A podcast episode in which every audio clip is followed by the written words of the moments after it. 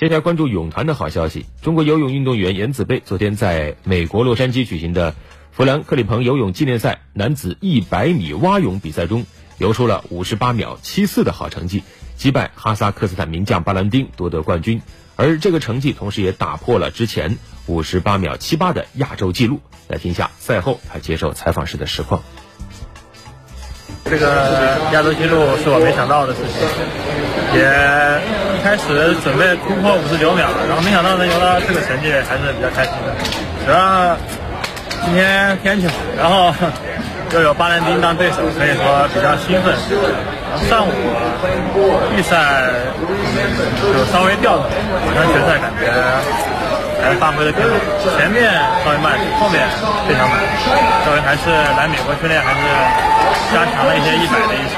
还有三周半个月，然后就到世锦赛了，而且世锦赛上再不好去。